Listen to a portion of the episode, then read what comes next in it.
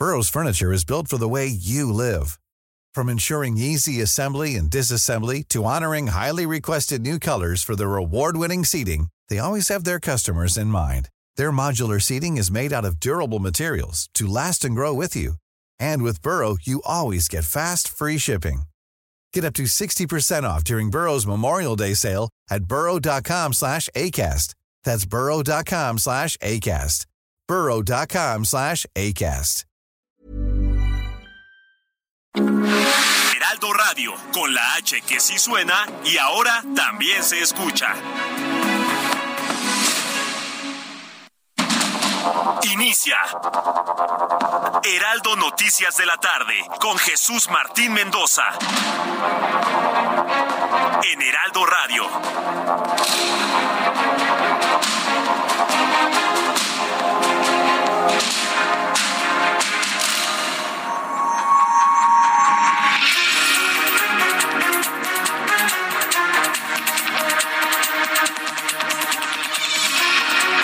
Son las seis de la tarde en punto, hora del centro de la República Mexicana. Bienvenidos, muy buenas tardes. Iniciamos el Heraldo Radio correspondiente este martes 20 de diciembre. Sí, 20 de diciembre. ¿Cómo está pasando el tiempo de este mes de diciembre? 20 de diciembre, imagínense. ¿Cómo pasa el tiempo rápido? Y bueno, pues tenemos noticias muy importantes. Ya le dije que voy a estar con usted durante toda esta semana y la siguiente también. Así que le saluda Jesús Martín Mendoza, como todas las tardes lo hacemos. Como siempre le digo, súbale el volumen a su radio que le tengo lo más destacado hasta este momento. En primer lugar, le informo que Ana Gervasi, canciller de Perú, informó que su gobierno ha declarado persona non grata al embajador mexicano Pablo Monroy por injerencias de las autoridades de México en asuntos internos del país. Y es que el gobierno mexicano, el gobierno de la Cuarta Transformación, el gobierno de Morena, el gobierno de López Obrador, ha decidido darle asilo, proteger aún a la familia de un perseguido por la justicia. No es un perseguido político han decidido darle asilo a corruptos peruanos, tanto Pedro Castillo como su esposa. No aplica el asilo. Lo que está haciendo el gobierno mexicano, más no el pueblo mexicano, es abrirle las puertas a los corruptos peruanos, nada más por un asunto de ideología, porque así se lo ordena el foro de Sao Paulo, nada más. Sí, es una orden del foro de Sao Paulo y anda ahí caravaneando el presidente con los peruanos corruptos. Bueno, Perú, todo el gobierno, toda la institucionalidad, la Secretaría de Relaciones Exteriores, el gobierno, el Congreso, la policía, el ejército, están determinando que Pablo Monroy es persona non grata. Prácticamente estaría aún a un punto de que sea expulsado de Perú. Y yo creo que el gobierno de Perú tendría que hacer eso, expulsar al representante morenista en Perú, ¿sí expulsarlo? Está México, el gobierno mexicano se está interponiendo en la justicia peruana. ¿Cómo por qué? ¿De parte de quién? ¿Quién nos preguntó a los mexicanos si estamos de acuerdo con ello? Hoy el gobierno de Perú está denunciando al mundo que ha declarado persona non grata al embajador y poco falta para que se declare persona non grata al presidente mexicano. Poco falta. El diplomático Monroy tiene un plazo máximo de 72 horas para abandonar Perú. 72 horas. Y van a tener que entregar a la esposa de Pedro Castillo a las autoridades. Se tiene que ir Pablo Monroy de Perú. Le han dictado 72 horas para que abandone el territorio peruano. Bien por los peruanos. Vaya ejemplo que nos llega de un país como Perú Vaya ejemplo que nos llega de un país como Perú, en donde ahí no se andan con medias tintas.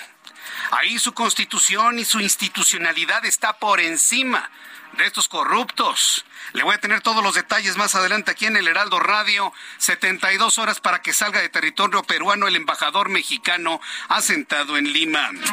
Mientras tanto, la Secretaría de la Defensa Nacional confirmó la detención de Antonio Ceguera Cervantes, hermano del Mencho, líder del cartel Jalisco Nueva Generación. Antonio fue detenido esta mañana en Tlajomulco de Zúñiga, en el estado de Jalisco. Es apodado el Tony Montana. Es señalado como presunto operador de lavado de dinero, fabricante y comprador de vehículos monstruo o Además adquiría el armamento para el grupo criminal. Él tenía precisamente sus contactos para hacerlo. Lo platicaremos con detalle más adelante aquí en el Heraldo. El senador de la República, Ricardo Monreal, no asistió a la reunión en Palacio Nacional donde el presidente mexicano convocó a los legisladores del Movimiento de Regeneración Nacional para celebrar la aprobación del Plan B presidencial en materia electoral. Señores, el que ría el último ríe mejor. Primero las acciones de inconstitucionalidad antes de que canten victoria, ¿eh?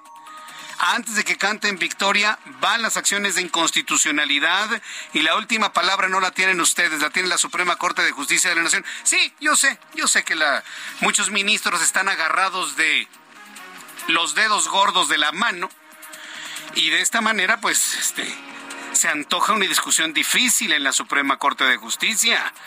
Pero finalmente todo el mundo los está observando de que decidan conforme a derecho. Otra noticia que ha preocupado mucho a todas las áreas políticas de la oposición. Alejandro Moreno, dirigente nacional del PRI, modificó él mismo los estatutos del partido. ¿Sacó usted de la ley de Herodes? ¿Sacó usted de Varguitas en la ley de Herodes que lo interpreta este pequeño actor mexicano que se llama Daniel Alcázar? ¿Sacó usted el personaje de Varguitas? Que él mismo cambió la constitución y que le decían, ay, Varguitas, cambiaste la constitución, ay, Varguitas. Ah, pues, ni Luis Estrada se hubiera imaginado de algo semejante en la vida real. Alejandro Moreno, dirigente nacional del PRI, modificó el solito los estatutos del partido para alargar su propio periodo 90 días más y de esta manera permanecer como dirigente nacional del PRI hasta 2024. Alejandro Moreno había asegurado que dejaría la presidencia el 18 de agosto de 2023. Sin embargo, con esta reforma va a extender su presidencia tres meses y con ello él decidir las listas de candidatos rumbo al proceso electoral de 2024. ¿Sabe quién está que echa lumbre, por no decir espuma de la boca, Miguel Ángel Osorio Chong.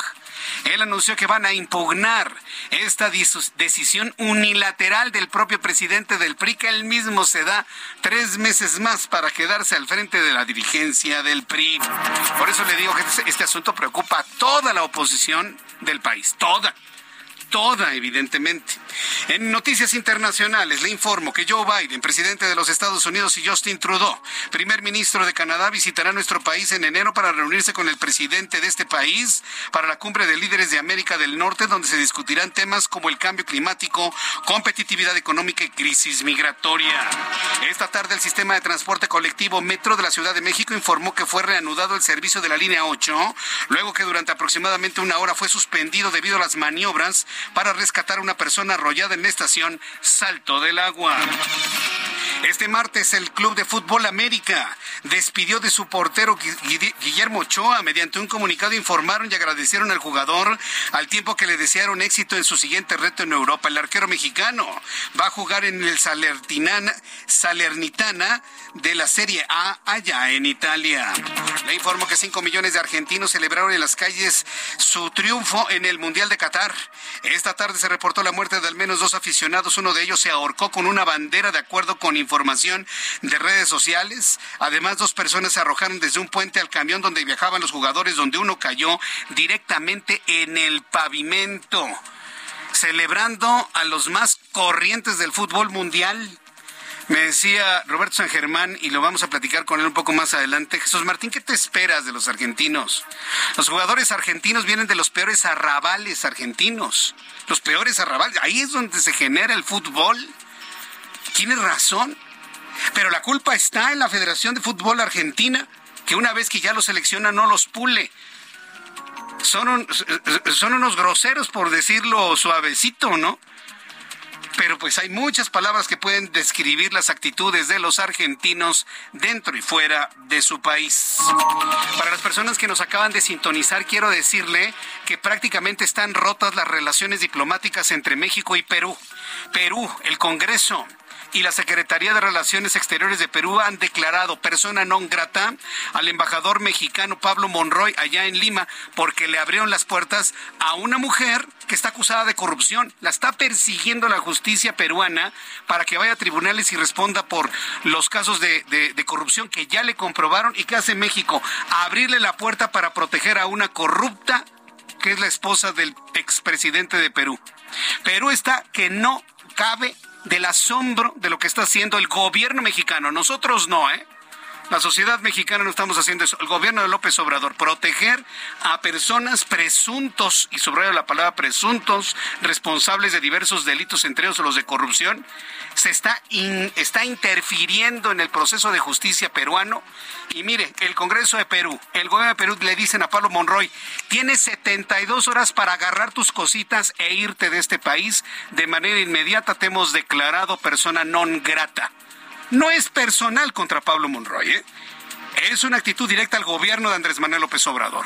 Le están dando 72 horas para que agarre sus, ¿cómo decimos aquí en México? Sus tiliches y salga inmediatamente de Lima, Perú. 72 horas.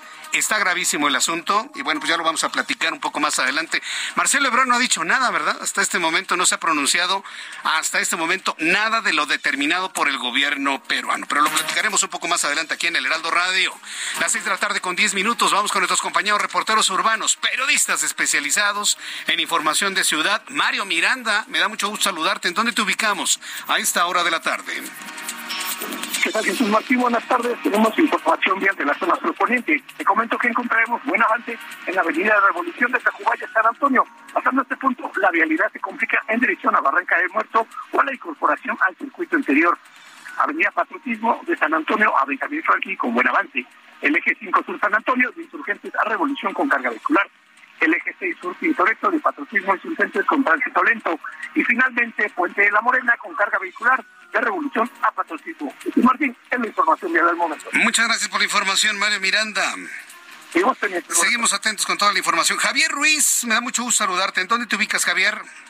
El gusto mío, Jesús Martín, excelente tarde. Tenemos información, Jesús Martín, de la zona centro de la Ciudad de México, en específico de la zona de la calzada San Antonio Abad, donde vamos a encontrar ya carga vehicular, al menos para quien se desplaza de la zona de Lucas Alamán y esto en dirección hacia el viaducto más adelante para continuar hacia el perímetro de la calzada de Tlalpan. El sentido opuesto en general el avance es mucho más aceptable, solo hay que moderar la velocidad y lo que corresponde ya a la avenida Doctor Río de la Loza y su continuación la avenida Fray Servando Teresa de Mer. Aquí el avance es lento, prácticamente ya detenido a vuelta de rueda para quien deja atrás la zona de Bucareli y esto en dirección hacia el eje central Lázaro Cárdenas, más adelante para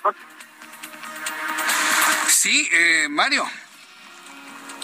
Bueno, nuestro compañero Javier Ruiz, en unos momentos le voy a tener más información de lo que nos está dando a conocer nuestro compañero reportero. Ya son las seis de la tarde con 12 minutos hora del centro de la República Mexicana. Vamos a revisar lo que sucedía un día como hoy, 20 de diciembre. ¿Qué es lo que ocurrió un día como hoy en México, el mundo y la historia? Abraham Arreola.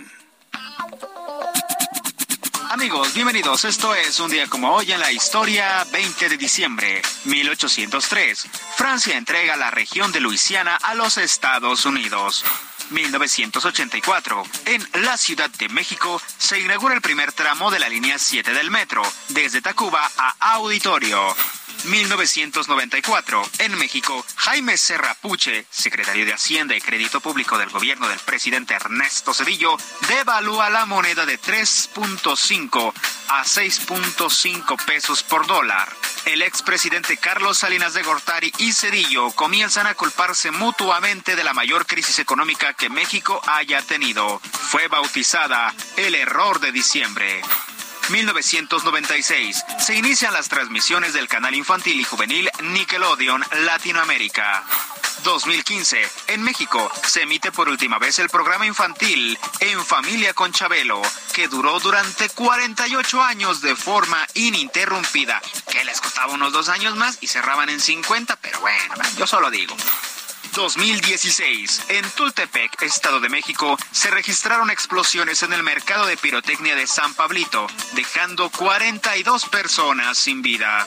Además, hoy es el Día de la Solidaridad Humana. También es el Día Internacional de la Camisa Arrugada, mi día favorito.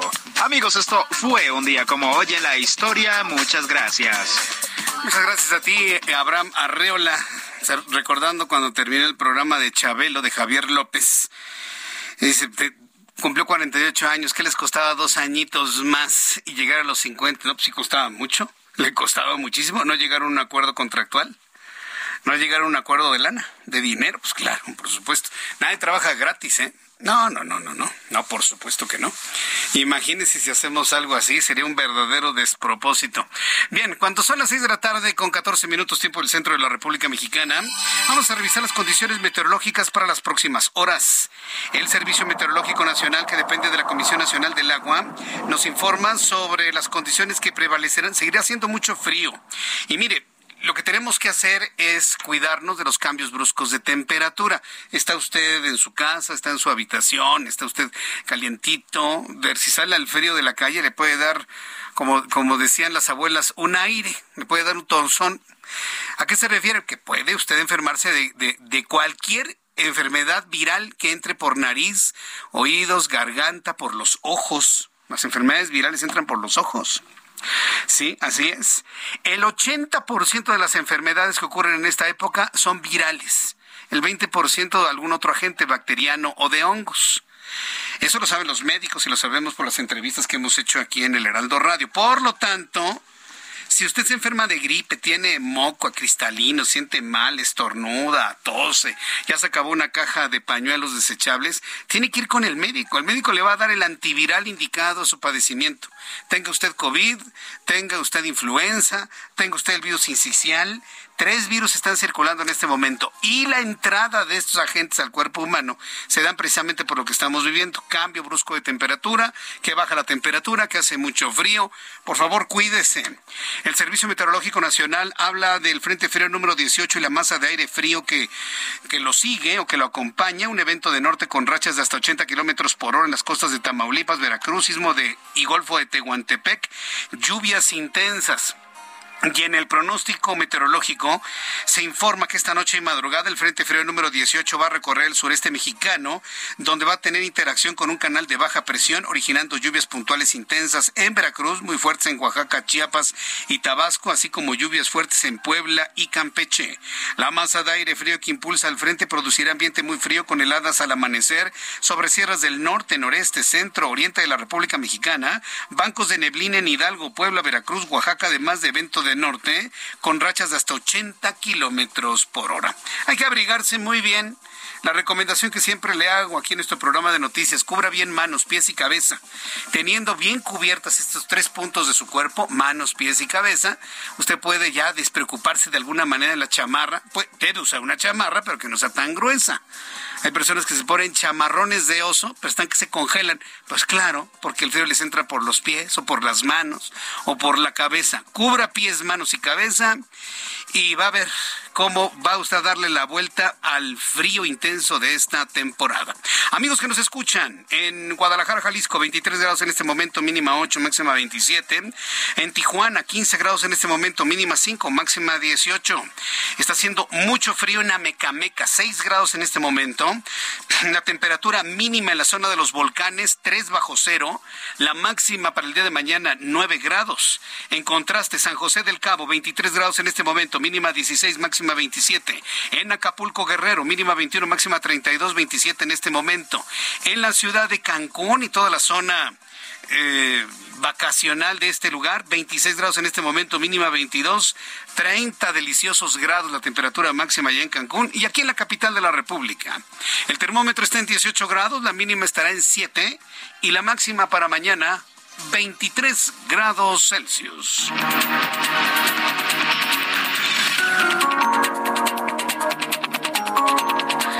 Las 6 de la tarde con 18 minutos. Las 6 de la tarde con 18 minutos. Escucha usted el Heraldo Radio. Yo soy Jesús Martín Mendoza con toda la información importante del día de hoy. Ha sido expulsado el embajador de México en Perú. Le están dando 72 horas para que abandone el territorio peruano. Ha sido declarado persona non grata debido a que el gobierno mexicano ha decidido proteger y intervenir en el proceso de justicia que está haciendo Perú. Eso no es asilo. Sí, eso es alcahuatería, alcahuetería para alguien que tiene que responder ante la ley. Y conscientes de ello, Congreso y gobierno han expulsado al embajador de México en Perú. Tiene 72 horas para abandonar el territorio. Al ratito le tengo todos los detalles más adelante. Mientras tanto, el presidente mexicano hoy mantuvo una reunión con los legisladores del Movimiento de Regeneración Nacional en Palacio Nacional para reconocer el trabajo de cada uno de ellos tras la aprobación del Plan B electoral, por supuesto. Ricardo Monreal, por supuesto, no estuvo presente. Elia Castillo, nuestra reportera del Heraldo Media Group, nos informa. Adelante, Elia. Muy buenas tardes, Jesús Martín. Te saludo con mucho gusto aquí al auditorio. Así es, el presidente Andrés Manuel López Obrador comprometió a las llamadas corcholatas a diputados y a senadores a respetar el resultado de la encuesta que define al candidato presidencial de Morena para 2024 y agradeció su lealtad al proyecto de transformación. Esto justamente durante la reunión que sostuvo con diputados, senadores y con los aspirantes de la candidatura presidencial, la jefa de gobierno Claudia Sheinbaum y los secretarios de Relaciones Exteriores, Marcelo Ebrard, y de Gobernación, Adán Augusto López. El titular del Ejecutivo les recordó las reglas para la definición del abanderado de Morena para las elecciones presidenciales de 2024 y los comprometió a respetar los resultados de la encuesta. Escuchemos parte de lo que comentó al respecto el presidente Andrés Manuel López Obrador.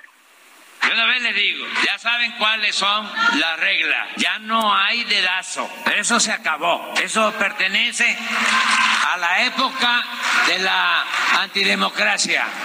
Estamos inaugurando una etapa nueva, esto es la transformación, la cuarta transformación ya saben cómo se va a elegir y yo voy a apoyar el que gane la encuesta.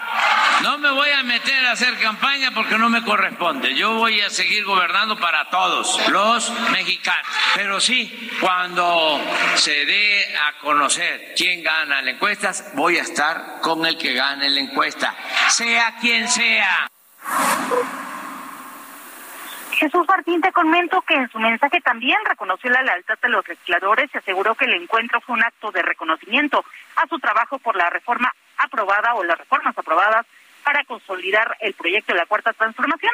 Pero también Jesús Martín se refirió a las traiciones, en aparente alusión al coordinador de la fracción parlamentaria de Morena en el Senado, Ricardo Monreal, quien no fue convocado al encuentro luego de que votó en contra del llamado Plan B de reforma electoral y le mandó mensaje. Escuchemos parte de lo el titular del Ejecutivo.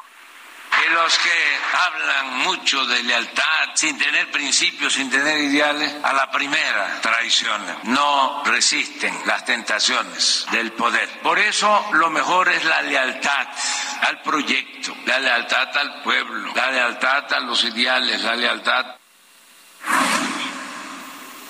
Jesús Martín, te comento que finalmente los diputados de Morena, del PT y del Partido de Verde Ecologista de México cerraron filas con el proyecto del presidente Andrés Manuel López Obrador y aseguraron que continuarán con él hasta el final de su mandato. Ese es el reporte que te tengo. Muchas gracias por la información, Elia. Muy tardes. Mire, le presenté esto de López Obrador no porque, ay, miren lo que dice nuestro presidente así como hay algunos periodistas mexicanos que hay, hay un par por ahí que andan en YouTube, ahí bueno, se les calienta la silla, ¿no? Ay, nuestro presidente. No, no, no. Yo lo hago para exhibirlo, para exhibir ante usted que me escucha lo que dice. A mí ya no me sorprende lo que dice este señor. A mí lo que me sorprende es que haya mexicanos que le crean. Es un flautista, el flautista de Jamelín, es un flautista, toca la flauta y ahí van todos los, exacto eso, atrás de él. ¿Escuchó lo que dijo? ¿Escuchó lo que dijo de Ricardo Monreal? Dice, ay, los que no aguantan, lo que, los que no aguantan las expresiones del poder. Andrés Manuel, usted es el poder, ¿no? Usted no es candidato.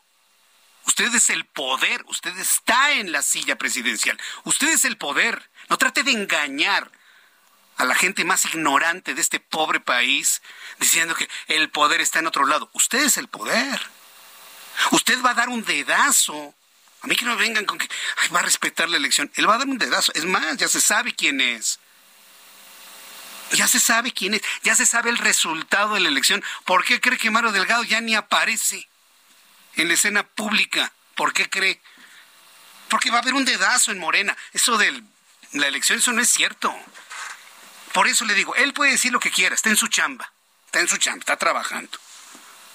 A mí lo que me preocupa es que haya mexicanos profundamente inocentes, incrédulos e ignorantes que le crean.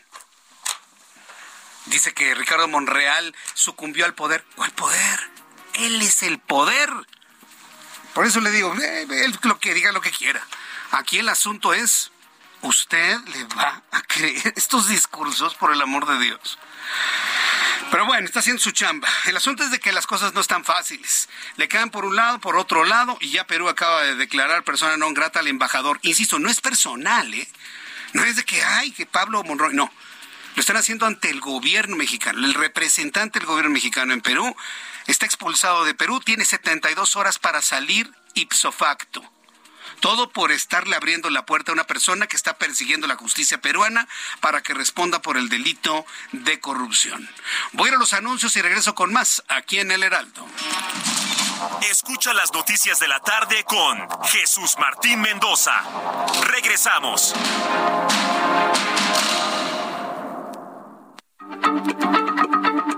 Heraldo Radio, la H se lee, se comparte, se ve y ahora también se escucha.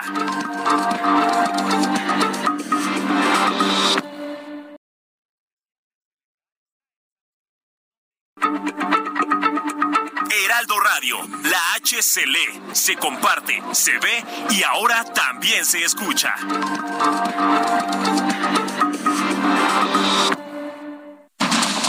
Continúa Heraldo Noticias de la tarde con Jesús Martín Mendoza.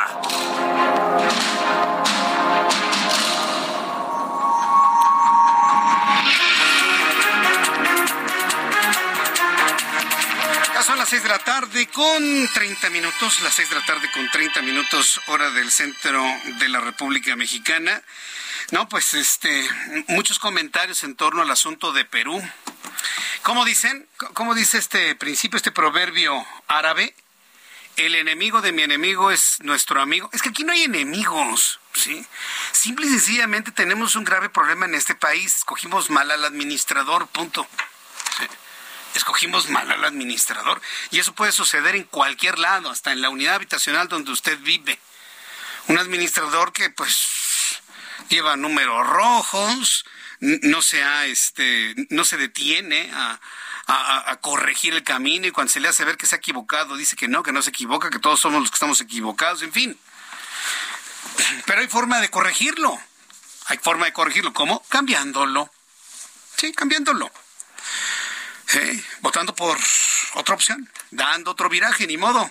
Queríamos saber cómo era México con un gobierno de esta naturaleza, pues ya lo conocimos. Y así, gracias. Oye, no, pero... Gracias, Giovanna. Sí, es que Giovanna me está proveyendo agua. Muchas gracias, Giovanna, te lo agradezco muchísimo. Bueno, pues vamos a continuar con la información aquí en el Heraldo Radio. Le invito para que me siga escribiendo a través de dos plataformas. Twitter, arroba Jesús Martín MX. En Twitter estoy leyendo sus mensajes. A través de YouTube, en el canal Jesús Martín MX, tenemos un chat en vivo en donde usted me puede enviar sus comentarios y además usted puede platicar con una gran comunidad de amigos, amigos entrañables con los que todas las tardes estará usted platicando. Bueno, mientras usted saluda a sus nuevos amigos de este chat del Heraldo Radio a través de Jesús Martín MX, quiero informarle que esta mañana fue detenido en Tlajomulco de Zúñiga, noticia número dos del día, fue detenido en Tlajomulco de Zúñiga, Jalisco, Antonio Segura Cervantes, conocido como Tony Montana. Este, esta persona que fue detenido es hermano de Nemesio Ceguera Cervantes, alias El Mencho, líder y fundador del grupo criminal Cartel Jalisco Nueva Generación. De acuerdo con las autoridades, era encargado de la adquisición de armamento en grandes cantidades, coordinaba acciones violentas en contra de grupos antagónicos. De igual manera, es considerado por el Departamento del Tesoro de los Estados Unidos como integrante del cartel Jalisco Nueva Generación y encargado de las actividades de blanqueo de capital y narcotráfico internacional. En unos instantes voy a estar en comunicación con Mayeli Mariscal, ella es nuestra corresponsal en Guadalajara, Jalisco. No se habla de otra cosa en Jalisco. Sobre la detención del hermano del Mencho. Y bueno, pues aquí la pregunta es, ¿estos golpes realmente disminuyen a un grupo como el cartel Jalisco Nueva Generación? La respuesta es no. La respuesta es no. Ni con la guerra del narcotráfico de Felipe Calderón, ni con la no guerra de Enrique Peña Nieto, ni con los abrazos de López Obrador se va a detener esto? Son la hidra. ¿Qué parte no entienden que son la hidra estos grupos? Pero en fin, digamos que esto se lo van a presentar como un gran logro y que no sé qué, que para pacificar y luego le van a sumar lo que dijo hoy Ricardo este, Mejía Verdeja, el ya no el ya no aspirante a la gubernatura de Coahuila, de que, ah, el crimen ha bajado un 30%. ¿De verdad? ¿Baja el crimen o bajan las denuncias por miedo a la represalia? Seamos claros también. Estamos muy, muy claros en esto. Más asertividad se necesita en las noticias actualmente. Vamos a entrar en comunicación con Mayeri Mariscal, quien nos informa. Adelante, Mayeri, gusto en saludarte.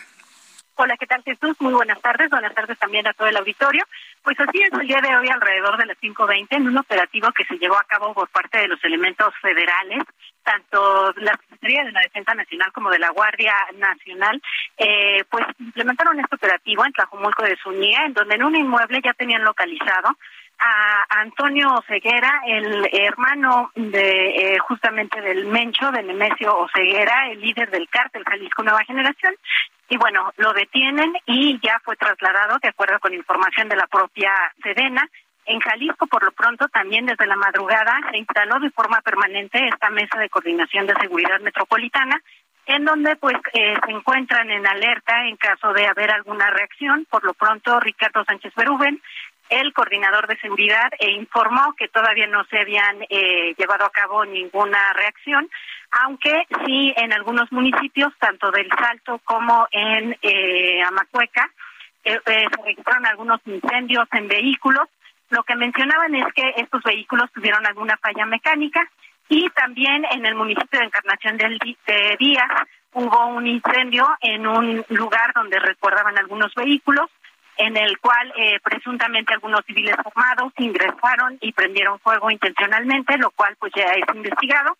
Sin embargo, descartan que tenga que ver como alguna posible represalia precisamente de la detención del hermano de Nemesio Oceguera. Y eh, pues también al momento de la detención eh, le fueron aseguradas algunas armas, dos vehículos, los cuales también ya están a disposición para ser investigados y eh, pues por lo pronto las autoridades aquí en Jalisco se encuentran en alerta máxima y resguardando los ingresos carreteros y también la zona metropolitana de Guadalajara. Hasta estos momentos todo se reporta en calma, aunque sí se ha visto en las avenidas y calles mayor frecuencia tanto de elementos de la Guardia Nacional como del Ejército. Esa es la información. Bien, pues eh, estaremos atentos de más reacciones y más información que se genere en torno a esta importante detención. Muchas gracias por la información, Mayeli. Excelente tarde para todos. Hasta luego, que te vaya muy bien. Bueno, los hechos ocurrieron en Tlajomulco de Zúñiga, en donde fue detenido Antonio Oceguera Cervantes, conocido como el Tony Montana. ¿Qué significa esta detención en torno a la lucha en contra del crimen organizado?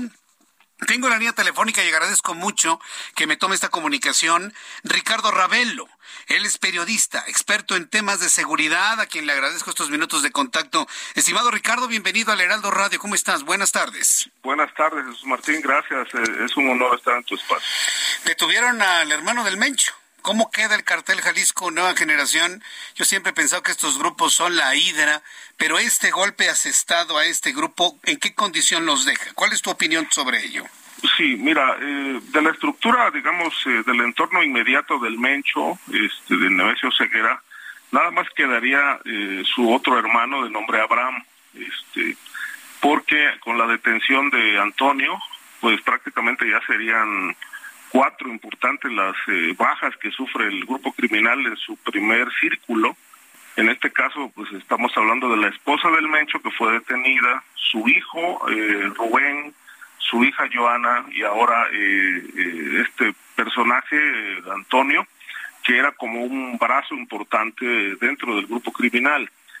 digamos que en este este núcleo principal sí está en este momento golpeado con esta baja tras la detención de Antonio, pero en la estructura operativa eh, eh, prácticamente no ha pasado gran cosa, porque el grupo eh, es uno de los más importantes del continente, y en el caso de México, ellos tienen un dominio territorial que va desde Quintana Roo hasta Baja California, con una bollante actividad de tráfico de drogas de todo tipo, incluidas las sintéticas, y el robo de, combustible, que es otro de los negocios que se ha convertido en, importante dentro del portafolio de actividades ilegales de la, de la empresa criminal. Ahora bien, una vez tomado, eh, eh, Abraham, entonces este hermano, Abraham, ¿podrá retomar el control de todo ello? Sí, de hecho él está operando para el grupo, tenía la misma jerarquía que Antonio. Estaban dedicados a la adquisición de armamentos de alto poder, que es algo que los ha caracterizado desde que irrumpieron en el escenario público. Eh, también estaba a cargo del trasiego de droga y de actividades de blanqueo de capitales. Este señor ya había sido detenido en 2015 eh, por tráfico y por portación de armas, pero fue liberado y desde entonces, eh, 2017, eh, estaba encargado de estas actividades y tenía su base ahí en Tlajomulco de Zúñiga, donde fue detenido, en Jalisco. Bien, pues eh, ahora veremos qué es lo que sucede. Me imagino que esto lo va a, mencionar el presidente como un gran logro de su administración, ¿no? Porque estos no son abrazos, ¿verdad? Es un golpe, pero esto, digamos, en, dada la, la magnitud del crimen organizado en México, pues en realidad es poco. Es decir, puede ser un golpe importante dentro del cárcel de, de Jalisco, pero esto no significa ni que la violencia se va a terminar, tráfico de drogas va a disminuir, es decir, simple y sencillamente es un es un elemento menos que pronto puede ser sustituido. Eh, estas empresas criminales tienen esa característica, ¿no? Que tan pronto sufren bajas, reemplazan sus piezas. Y rápido, ¿no? Con, y, mucha rápido. y rápido, con mucha velocidad. Vaya, pues, eso es lo que quería saber, ¿no? ¿Cuál es el, comparado a todo el problema que vivimos en México, esto ¿Qué, qué, representa? Y pues ya, me lo estás diciendo, Ricardo, es muy poco, ¿no? Es casi nada. Es muy poco, es muy poco porque pues, son 14 organizaciones criminales las que operan en México y algunas, eh, salvo el, cártel del noreste, el del Golfo y estas, esta detención, pues el resto están totalmente intocadas. Bueno, estaremos atentos a ver qué es lo que dice mañana el presidente de la República y seguramente iremos viendo los reacomodos. Lo que más me preocupa son las reacciones, las reacciones de, desquite, de venganza, de mensajes. Sí, sí porque luego pasa eso, ¿no? Puede haber violencia, puede de los reacomodos, pero bueno, ¿qué tanta más violencia pues este decibel no lo, no lo sabemos, pero bueno, ya tener 100 muertos diarios en México, pues yo creo que es bastante perturbador. Sí, 100 muertos diarios, muy perturbador, más que en tiempos de Felipe Calderón, pero, pero pues nos quieren hacer ver que en ese tiempo fue peor. Bueno, el efecto Goebbels. Muchas gracias por esta información, Ricardo Ravelo. Buenas noches. Buenas noches, hasta luego. Sí, porque tenemos allá un grupo inclusive hasta de algunos periodistas que yo le comentaba, periodistas o bueno, seguidores de información o como lo que usted quiera, pretenciosos de influencers que insisten en hacernos ver que el, periodo, el peor momento fue con Felipe Calderón. Ya quisiéramos un gobierno como Felipe Calderón. Ya quisiéramos con el impulso a la economía que había en esos tiempos. Ya quisiéramos con la construcción de infraestructura que hubo en ese sexenio. Ya, es más, ya quisiéramos estar como en tiempos de Vicente Fox. Y ya no le digo, en tiempos de Ernesto Cedillo, que resultó con todo y el error de diciembre de 1995, que hoy precisamente estamos recordando, un día como hoy de 1995 se nos derrumbó la economía la devaluación fue del más del 100% en lo que se conoce como el error de, de diciembre. Aún así, el gobierno de Ernesto Cedillo resultó ser infinitamente mejor que el que tenemos. Dejó un país creciendo a ritmos del 7.5%, señores. Ni siquiera Vicente Fox lo pudo sostener, mantuvo un crecimiento del 4.5% en todo su gobierno. Ay, Dios mío, pero bueno, todos tenemos derecho a equivocarnos. Yo creo que como país nos, nos equivocamos en serio. Son las 6 de la tarde con 43 minutos tiempo del centro de la República Mexicana.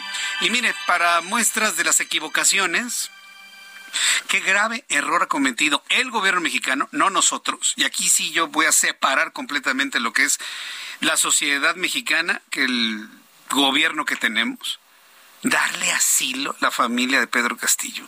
Pero mire, puede sonar humanitario, ¿no? A su familia. Sí, pero a la señora la están persiguiendo también por corrupción. Lo que hizo México en Perú no fue dar asilo, fue interferir en un proceso de justicia que busca Perú. Imagínense que aquí, le, voy a poner un ejemplo, le voy a poner un ejemplo así para que usted me entienda lo que acaba de ocurrir. Imagínense que se finca responsabilidad en contra de algún expresidente de México. Vamos a pensar en Enrique Peña Nieto, que nos encanta darle a él, ¿no? Imagínense que en este momento ya hubiera bases, elementos para perseguir a Enrique Peña Nieto. Y que en este momento un gobierno diga, no, yo lo asilo. ¿Usted qué pensaría? ¿Qué pensaría el gobierno? Oye, pues ese país está apoyando a un corrupto. Que le den asilo, por ejemplo, a Genaro García Luna. Órale, ya, un caso más claro. Y que le den asilo en otro país. ¿Qué diría Andrés Manuel López Obrador? ¿Qué diría el gobierno de México? Ah, lo están protegiendo a un criminal. Ah, pues lo mismo está haciendo el gobierno de México en Perú, al abrirle la puerta a estas personas, a los Castillo. Lo mismo está haciendo. Hoy, precisamente, Marcelo Ebrard, el secretario de Relaciones Exteriores, que yo pienso que este tipo de decisiones le restan mucho a Marcelo Ebrard, el ser candidato de algún partido coalición hacia la presidencia de la República, él debería mantenerse alineado a las políticas internacionales de asilo, y eso no es asilo, ¿eh? porque no eran perseguidos políticos. Marcelo Ebrard, titular de la Secretaría de Relaciones Exteriores, informó que la familia del ex presidente Pedro Castillo se encuentra en la Embajada Mexicana en Lima, Perú. Imagínense nada más, para eso son estas embajadas tras otorgarles asilo por lo que en estos momentos se inició el trámite de un salvoconducto por si ellos desean abandonar Perú. Obviamente el gobierno peruano, el Congreso peruano, no les va a dar ningún salvoconducto y si se quieren quedar en el edificio mexicano, pues que se queden allá, pero no van a salir de Perú. Noemí Gutiérrez nos tiene toda la información aquí en el Heraldo. Adelante, Noemí, gusto en saludarte. Jesús Martín, muy buenas tardes. Como bien comentas, el canciller Marcelo Obrar informó que el gobierno de México ya concedió el asilo a la familia de Pedro Castillo, a su esposo y a sus dos hijos menores, los cuales ya se encuentran en, la embajada de nuestro país en Lima. Fue en la mañanera y ante el presidente López Obrador que dijo que ya se trabaja para obtener salvoconductos si desean salir de Perú. Sin embargo, no precisó desde cuándo ingresaron a la embajada de México en Lima. Pero escuchemos qué fue lo que dijo el canciller esta mañana. El asilo, el asilo ya se les concedió porque están en territorio mexicano, es decir, están en, nuestra embajada. Y cuando están en la embajada, pues les concedes el asilo. Es una decisión independiente soberana de México. Eh, ahora lo que se está negociando que sería el salvoconducto para que si desean salir lo puedan hacer y venir a México, si así lo desean. Pero están en, en territorio mexicano porque es nuestra embajada. Bueno, Jesús Martín, y comentarte que fue ya la Cancillería de Perú que ha detallado que el gobierno mexicano ha sido informado que la esposa de Pedro Castillo, la señora Lilia Paredes, se encuentra en una investigación preparatoria como coautora del delito de organización criminal. También aseguró la Cancillería de Perú que su gobierno no eh, tiene una persecución política en ese país y también comentarte ya por último que la ministra de Relaciones Exteriores de Perú, Ana Cecilia Gervasi, ya informó que fue declarado persona non grata el embajador de México en Perú, Pablo Monroy Conesa, ante las reiteradas expresiones de las más altas autoridades de este país que refería al presidente Andrés Manuel López Obrador sobre la situación de Perú, por lo que le dieron ya una nota diplomática a través de la cual se le notifica que tiene 72 horas para abandonar el territorio nacional. Y ya por último te comenta Jesús Martín, pues la Cancillería eh, de México a, cargo de Marcelo Ebrard, pues no ha informado sobre esta situación y esperamos que en los próximos minutos o en las próximas horas que den una posición y no se esperen hasta la conferencia de prensa matutina el día de mañana, Jesús Martín. Correcto, bueno, pues vamos a estar muy atentos de lo que de lo que se informe de en torno a la posición de México ante ello, ante esta expulsión del embajador mexicano de Perú. Muchas gracias por la información, Noemí. Muy buenas tardes. Hasta luego que te ve muy bien. Expulsado el embajador mexicano. Vuelvo a insistir, no es un asunto personal en contra de él. Se le está expulsando a México de Perú por interferir en el proceso de justicia peruano. A la señora Lilia Paredes, que es la esposa del señor que está en la cárcel, el señor Castillo, Pedro Castillo, también se le persigue por actos de corrupción. ¿Y qué hace México? Interfiere en la justicia peruana para, entre comillas, salvar de la justicia peruana con el, argumento falaz del asilo.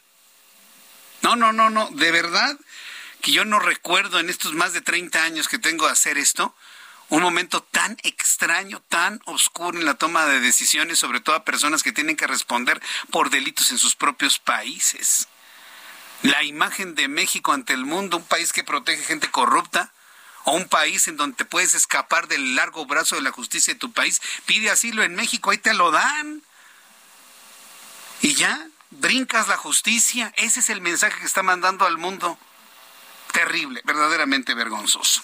Son las seis con nueve, las seis de la tarde con 49 minutos hora del centro de la República Mexicana. Roberto San Germán, qué gusto saludarte, bienvenido. ¿Cómo estás? El gusto es mío, mi querido Jesús Martín. Buenas tardes, buenas tardes. Ya nada más vea tus caras que estabas haciendo con todo esto. ¿Cómo se parece el fútbol y la política? Sí. sí. Son reflejos de la sociedad, ¿no? Son reflejos de la sociedad. Ahora con el triunfo de Argentina no me quiero imaginar cómo es el gobierno argentino. Ahorita pues ya viste a la señora Cristina Fernández, viuda de Kirchner, ¿no? ¿Qué te digo? Sin palabras, ¿no? Sin palabras. Sin palabras. Mejor, mira, no opinar en ese sentido. sí, tienes razón. Ya, mira, te voy a decir una cosa muy fácil. Ya fueron campeones del mundo, muy bien. Hoy la Federación Francesa de Fútbol va a denunciarlos por las agresiones a sus jugadores como Chomeni, como Mbappé, como Camavinga, por la burla en los vestuarios, por el festejo. Creo que eh, creo que el ganar no te hace mejor persona y no, te hace mejor que otros seres humanos y lo vimos. Sí, hoy lo escribí en Twitter. Estamos en el tiempo en el que gana la peor gente. ¿eh? Y lo vimos, y lo vimos. El ganar no te da derecho a denigrar, a ofender, a burlarte. Hay que ser humilde en la victoria y humilde en la derrota, pero más en la victoria. Hay que ser humilde. Era mejor quedarte callado, ¿sí? Todas las muestras de agresión que dieron durante toda la Copa del Mundo, porque ellos siempre se han sentido atacados. Porque son como que el patito feo según ellos y que nadie los quiere, ¿no? Bueno, ese no es problema de nadie. No te da ningún derecho a haber ganado un título del mundo para ofender a un jugador como Camavinga por parte del Kun Agüero, gritarle que le chupara la no sé qué. No, lo de Mbappé, Mbappé que se fuera la no sé qué. O sea, perdón. Vamos, y lo tengo que decir con las palabras que son, son unos nacos. Sí, son muy corrientes, gente muy, muy, muy, gente de arrabal, muy corriente. Gente de arrabal, y perdón que lo diga así, porque a mí sí me molesta que por creer que ponerte una playera, por defender, según tú, un país, por patear un balón, te va a dar derecho a ofender a otro jugador porque le ganaste un partido de fútbol que si somos honestos o no, si la FIFA ayudó o no, lo que tú quieras, pues no te da el derecho a ofender. Camavinga ni siquiera se había metido con el Kun Agüero. ¿Burlarte porque le ganaste? Ni el Kun Agüero jugó. Oye, pero tú me has dicho que los futbolistas provienen de los lugares más bajos, de los arrabales. Claro. Pero ¿por qué las federaciones no se preocupan por pulir a sus jugadores? Ah, porque les vale gorro. Les vale gorro. A ver, acuérdate de esto, es muy simple todo es negocio y aquí lo único que buscan es hacer dinero. Ya tienen dinero y creen que con el dinero van a comprar la educación. No, el dinero no te da la educación, amigo. Oye, esta es una nota muy interesante. Entonces, Francia va a demandar como ante quién. Va, pues va, a meter una denuncia ante la FIFA para que se vean los videos, para que lo denuncien, porque esto es muy grave. O sea, sí fueron a denigrar a los jugadores, sí se burlaron de ellos y creo que el, mundial anterior, Mbappé se molestó mucho con la Federación Francesa porque no lo apoyaron en ese tipo de situaciones. Hoy la Federación Francesa sí va a apoyar y ojalá ya la FIFA haga algo con el racismo. Porque esto es racismo, a final de cuentas. Es un racismo. A México lo traen entre ojos con el, con, el, grito, homofóbico. Con el grito homofóbico, pero a Argentina no le dicen nada. Ah, no, bueno, porque Argentina o Brasil no le van a decir nada. A ver, el problema de los cachirules, hay que recordar el problema de los cachirules en el 90. ¿Tú crees que en otras partes del mundo no sucede eso? De meter actas de, actas de nacimiento alteradas. Por favor, eso lo hemos visto a los mismos africanos. Tú los ves y son más grandes de lo que dicen. Obviamente porque México pues, es México. Hoy hasta Piqué se burló de México, imagínate, Gerard Piqué se burló de México. Sí. En uno de sus comentarios, ¿no? O sea, y no es por la soberanía, y no es porque vamos a sentirnos patrioteros, y no, eso vale gorro. Pues, ¿quiénes son? O sea, ¿qué demuestras ahí, educación? Yo me voy a burlar de ti por tu complexión, por tu sexo, por tu ideología, por tu religión. Porque perdiste. Porque, no, espérame, pero por eso me voy a burlar de ti. O sea, porque, eh, porque soy blanco, porque tú eres negro, porque él es amarillo, porque él es rojo. ¿Qué me hace distinto? ¿Qué me hace distinto a ellos? Nada. Nada. Somos lo mismo. Entonces, hoy burlarte de eso, a mí me da mucha risa. O sea, burlarte porque le pegas a un balón. Perdón, pegarle un balón es como si me dijeras, es lo máximo en el mundo. No, creo que hay gente más valiosa. Un bombero, un policía, ¿no? Un doctor. Y ganan nada a comparación de lo que gana un futbolista. También por eso es el problema en las sociedades. Tienes de un ídolo a un cuate que sale y se pone un guante de portero porque lo ganó. En, las el- en genitales, los genitales. A, nivel, nivel mundial, haciéndole la señal como de, me la pelaron, ¿no? Sí, no, es, un, es un- es un acaso, pero... Espérame, es a lo que voy. Sí. O sea, es a lo que voy. Corriente. Esa es la gente que va a seguir el niño.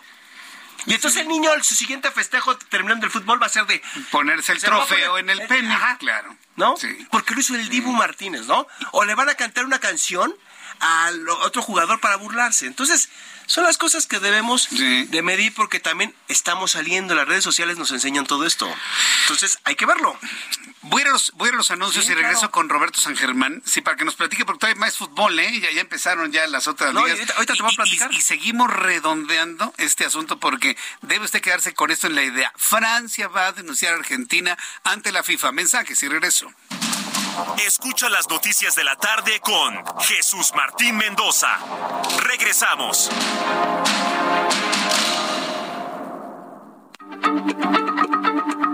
Heraldo Radio, la H se lee, se comparte, se ve y ahora también se escucha.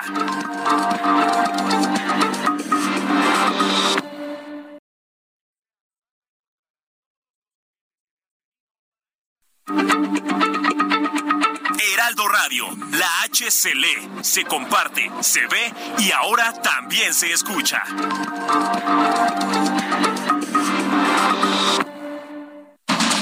Continúa Heraldo Noticias de la tarde con Jesús Martín Mendoza.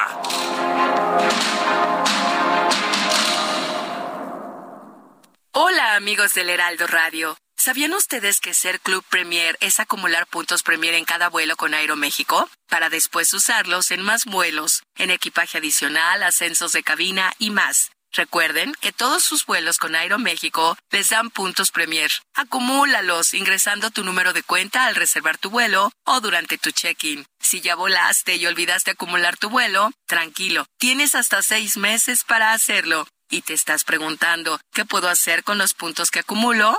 Puedes cambiarlos por más boletos de avión, artículos de la tienda en línea Club Premier, estancias de hotel, experiencias Premier y mucho más. Ingresa a clubpremier.com y descubre las más de 90 empresas afiliadas. Encuentra lo mejor en cada experiencia. Si aún no eres socio, inscríbete sin costo ahora. Regresamos a las noticias de la tarde con Jesús Martín Mendoza.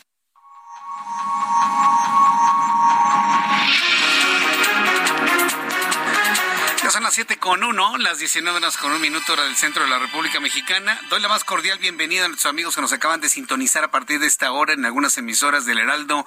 En la República Mexicana estamos conversando con Roberto San Germán, la información deportiva, y nos ha dado una nota extraordinaria. Francia va a demandar a Argentina ante la FIFA por las burlas que sus jugadores corrientísimos hicieron a los derrotados franceses. Pero me, me está platicando Roberto San Germán lo que es la corrientez de los argentinos, de los jugadores de fútbol argentinos, sí, para que luego no me digan que estoy hablando de todos los ar- argentinos, eh, contra la grandeza de los franceses que hasta la Torre Eiffel la iluminaron con la bandera argentina. claro. De ese tamaño es el contraste, Y- y, Roberto. que- y creo que la denuncia viene también por parte del presidente Macron, ¿eh? O sea, él es el que va a hacer Es- por- estuvo ahí, con la Federación él vio Francesa. todo, Todo, ¿no? vio todo, y vieron los videos y todo. Y se escuchan, están al lado los vestidores. Entonces, creo que Macron también pidió, ¿no? Esa parte, y creo que se debe hacer y, y sentar un precedente, ¿no? Oye, y ojalá castigaran. Uh, b- tú me has dicho que nada más les interesa la lana a la Amigo, FIFA. te voy a decir lo que va a pasar. Se van a hincar en un partido, puñito al aire, y ya todos somos bien, bien cuates, ¿no? ¿Y ya con eso lo arreglan? Y te van a poner tu brazalete del racismo. ¿Y ya con eso lo arreglan? Para ellos, pues, si no hicieron nada con el jugador iraní, amigo. O sea, para una foto en un periódico de circulación mundial y ya. Pues nada más la, la, FIFA, ¿La FIFA qué ha hecho? La FIFA es dinero, y lo hemos platicado. ¿Qué hizo la FIFA con la, situación del jugador iraní? ¿Qué se ¿A que condenaron a muerte? por las protestas para, para ayudar a las mujeres. No se mencionó, no. se mencionó en, en la final. En ningún momento lo tocaron. momento, es verdad. No, no, no lo tocaron ni en el. Y estaban al lado, ¿eh? Medio Oriente. Sí, está ahí luego, ¿no? Nadie dijo nada, callados. Y no lo toques, y no lo digas, y no hables del tema, ¿eh? ¿A qué le temen? A nada. No le temen a nada, simplemente es no hace, no hace ninguna otra cosa, simplemente es yo hago lo que yo quiero y son temas en que no me voy a meter. Ah, pues que si le rascamos, créeme que la FIFA tiene mucho, hay mucha cola que pisar. Sí, ya me imagino. Pero mucha, pero bueno, son estas situaciones. Oye, se acabó el mundial ya. Ya, se acabó el mundial. Oye, pero sí estamos al pendiente de la demanda, a ver si tiene. Sí, sí, sí, claro, vamos a estar, claro, vamos a darle seguimiento. Y fíjate que el único Dos cosas nada más que nos dejó este campeonato para los mexicanos fue que Memo Ochoa no tenía contrato con América, se va al fútbol italiano, al Salernitana, la Serie A, un equipo muy bajito, este, pero Memo Ochoa se va porque no tenía, la verdad hay que decirlo, no había firmado contrato con América, era jugador libre, hoy el América sacó un desplegado en redes sociales agradeciéndole y Memo Ochoa regresa a Europa a jugar en Italia. Así que esa es una. Y la otra es Luis Chávez, el jugador del Pachuca, está nominado a mejor gol del torneo. El tiro libre que mete ante Arabia Saudita, que es un golazo, es nada más lo único que nos dejó. César Montes se habla del jugador de Monterrey que podría ir al español de Barcelona o va a ir al español de Barcelona. Y olvidémonos, ¿eh? No va a haber más fichajes. A Luis Chávez no lo dejó salir Pachuca porque era una miseria lo que pedían por él. Pero perdón, señores, se devaluaron todos los jugadores mexicanos después de la Copa. Sí, pues sí, todos están devaluados ahorita, después de esto. ¿Tú comprabas algún jugador mexicano? No, pues ahorita nada, me esperaría a ver unos añitos a ver cómo... Es la verdad. Y nuevos valores también. Y nuevos valores, pero sí, es lo que es lo único que nos dejó amigo y ya estamos a dos semanas de que inicie, recordando que es en las primeras semanas de enero, ya el nuevo torneo. Ojalá el formato cambie porque ya vimos que no sirve no tener descenso y ascenso. O sea, tiene que haber algo así, menos extranjeros y ojalá haga algo la Federación Mexicana de Fútbol si es que queremos regresar a un nivel aceptable. Es que está, está estamos obligados por el mundial que viene, ¿no? Digo, imagínate que uno de los organizadores no, no pase de los tres partidos. A ver, Qatar y Sudáfrica ya les pasó. Bueno, pero, pero Qatar, digo, no, no tienen esa tradición futbolera como nosotros. No compraron un mundial, amigo. O sea, fue, eh, oye, tengo tantos miles de millones de dólares para gastarme eh, de petróleo, porque es petróleo. Hay que son petrodólares. Y lo compraron. No nos, nos hagamos. ¿Qué dinero tienen estos y lo pagaron. Hoy, eh, bueno, créeme que al rato vas a decir, híjole, nos gastamos mucho dinero en algo que a lo mejor ni siquiera era bueno para nosotros, porque su selección, como dices, fueron tres partidos y, se acabó. Sí, pues así, amigo. Sí, sí, sí. a ver, a ver qué pasa con el fútbol mexicano. Tres partidos para México en el próximo mundial y Estados Unidos campeón del mundo. Parece que ya lo veo espérate, espérate, estamos, estamos chupando tranquilos. o, sea, como que te dejas ir muy gacho, si te fuiste. No, pero no, no, no, estaría, no, imagínate. Imagínate. México creo que va a tener 10 partidos nada más, lo demás serían Estados Unidos y la otra sería Canadá. ¿No? Obviamente aquí las distancias van a ser una locura, porque si te toca que tu equipo juegue en la Ciudad de México y luego juegue en, vamos a poner en Washington DC y luego te toque irte a Toronto. No, bueno, no vas a carísimo. No, lo puedes. Y acabadísimo, ¿no? No podrías. Y cansadísimos. No, no, espérame, no te, ¿cuánto te saldrían en vuelos? ¿En hoteles? Ah, bueno, eso sí. Por eso, es a lo que voy. Si tú eres espectador, no, como equipo, pues lo vas a tener. Pero como espectador, ah, México, Estados Unidos, Canadá. Vas a tener que un partidito y, y lo demás por la tele. Eh que yo espero que sea la tele del Heraldo la que transmite nuestros partidos. Bueno, ya me estoy adelantando mucho. Sí, sí, te digo que ya, ya te nos fuiste. ya, ya, ya me fui, ya estoy. es que ya, quiero que se acabe el sexenio. ya, veo, ya veo que estás como en el 2050. Es que ya quiero que se acabe el sexenio. Roberto San Germán, oye, pues muchísimas gracias. rápidamente dime, ¿qué, viene de fútbol ya para a, partir de ahora? Ah, viene la Liga MX. Está ahorita la Copa Sky, viene la Liga MX. Pues es lo que hay. Sí. Señoras, lo siento mucho. El fútbol sigue, ¿eh? Aunque sea grandote chiquito, pero como sea. Miguel Roberto, muchas gracias. Roberto San Germán, nos vemos mañana con Roberto San Germán. Vamos con toda la información en resumen aquí en el Heraldo.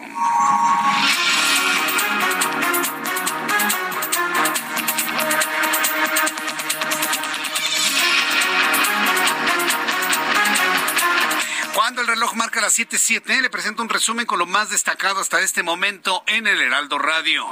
Le informo que Ricardo Ravelo, periodista experto en temas de seguridad, informó en entrevista que en el círculo cercano a El Mencho solo quedaría un familiar más porque ya fueron detenidos sus hijos, esposa, ahora Antonio.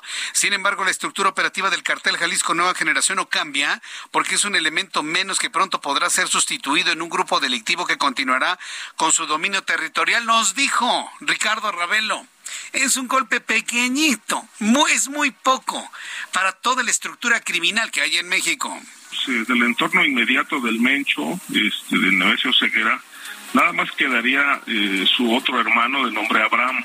Eh, digamos que en este, eh, este núcleo principal sí está en este momento golpeado con esta baja tras la detención de Antonio pero en la estructura operativa eh, eh, prácticamente no ha pasado gran cosa, porque el grupo eh, es uno de los más importantes del continente. Y en el caso de México, ellos tienen un dominio territorial, es decir, puede ser un golpe importante dentro del cárcel de, Jalisco, pero esto no significa ni que la violencia se va a terminar, ni que el tráfico de drogas va a disminuir, es decir, simple y sencillamente es un, es un elemento menos que pronto puede ser sustituido. Esto fue lo que nos comentó Ricardo Ravelo en entrevista con el Heraldo Radio. También le informo que la Secretaría de Salud reportó 25.445 nuevos contagios de COVID-19 en México. En la última semana, asimismo, se contabilizaron 106 muertos a consecuencia de esta enfermedad en el mismo lapso de tiempo. De acuerdo con la Secretaría de Salud, los casos activos estimados son 30.752. De enero a noviembre de 2022 en México se registraron 28.469 homicidios dolosos año donde los meses con mayor número de asesinatos fue mayo, con 2.828 seguido de octubre, con 2.766, informó el secretario ejecutivo del Sistema Nacional de Seguridad Pública. Es una tragedia. Estamos hablando prácticamente de 100 personas asesinadas diariamente, ni en tiempos de Calderón para los defensores de lo indefendible. A ver, defiendan eso, ¿eh? Los que defienden a López Obrador defiendan 100 asesinatos diarios, ni en la guerra contra el narcotráfico que emprendió Felipe Calderón Hinojosa, ¿eh? ni en esos tiempos. Y a ver que alguno me diga aquí algo que me dé algún, alguno su comentario. Bueno, pues yo le invito para que entre a mi cuenta de YouTube en el canal Jesús Martín MX.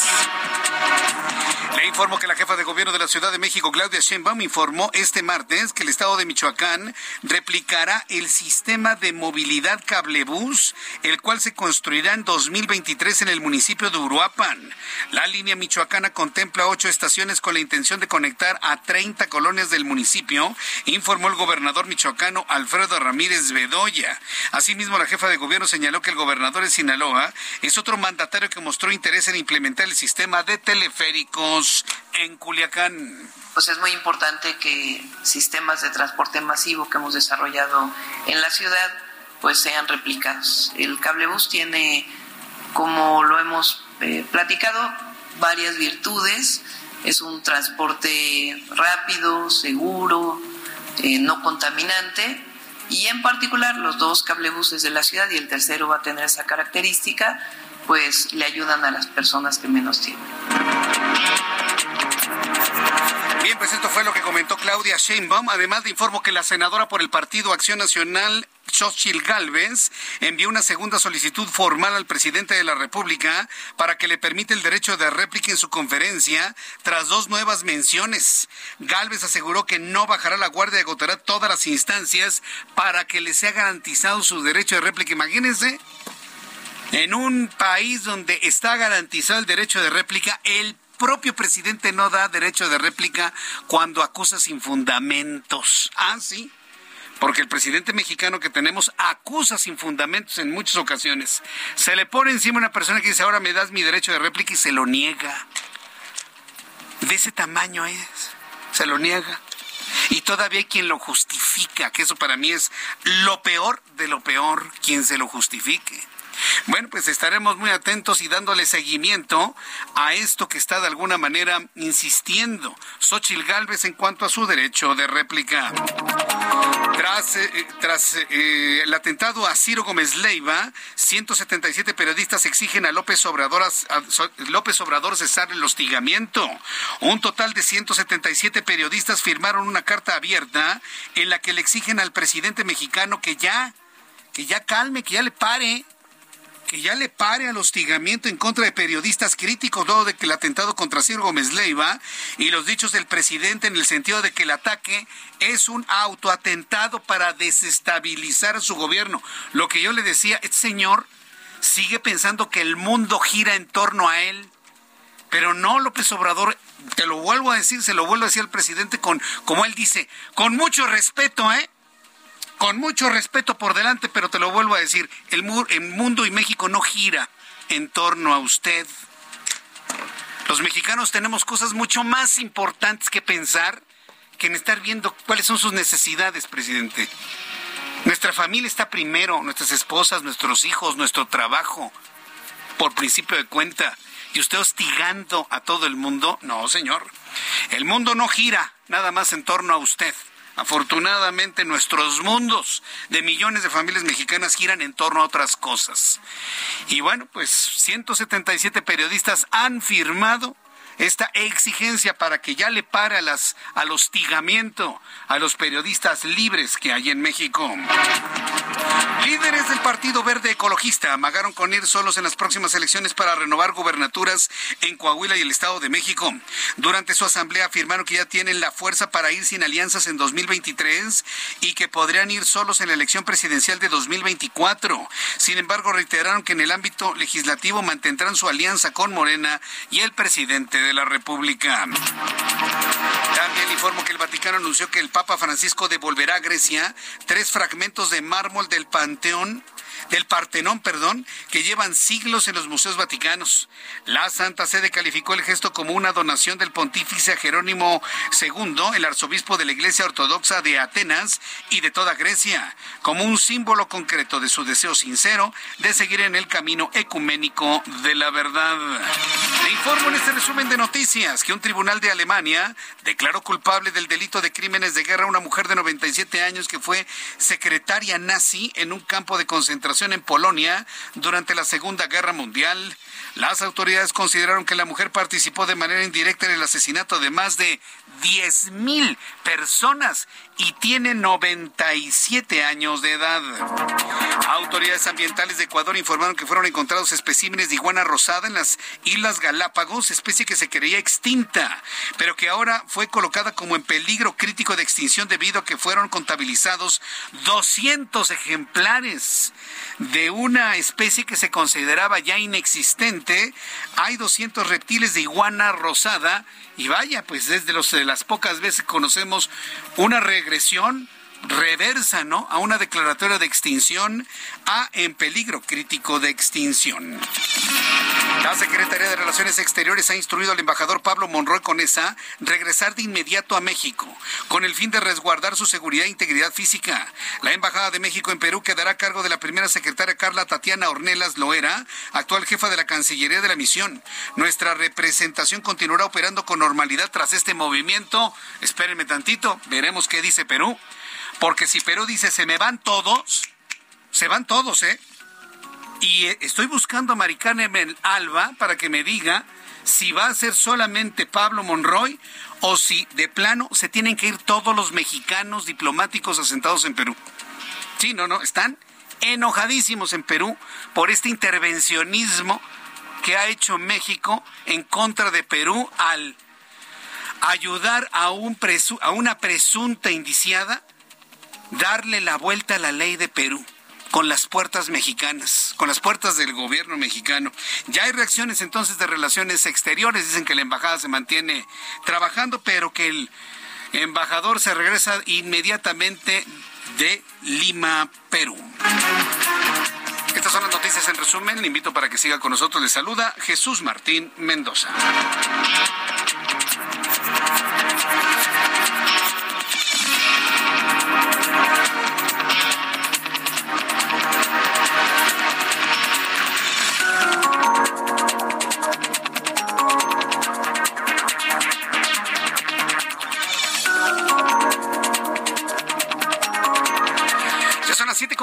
Con 17, las 7 con 17 horas del centro de la República Mexicana. Vamos con nuestros compañeros reporteros urbanos, periodistas especializados en información de ciudad. Mario Miranda, ¿en dónde te ubicamos? Adelante, Mario, gusto en saludarte. Como no, tenemos información y terminales a los amigos automovilistas que en estos momentos encontrarán carga vehicular en el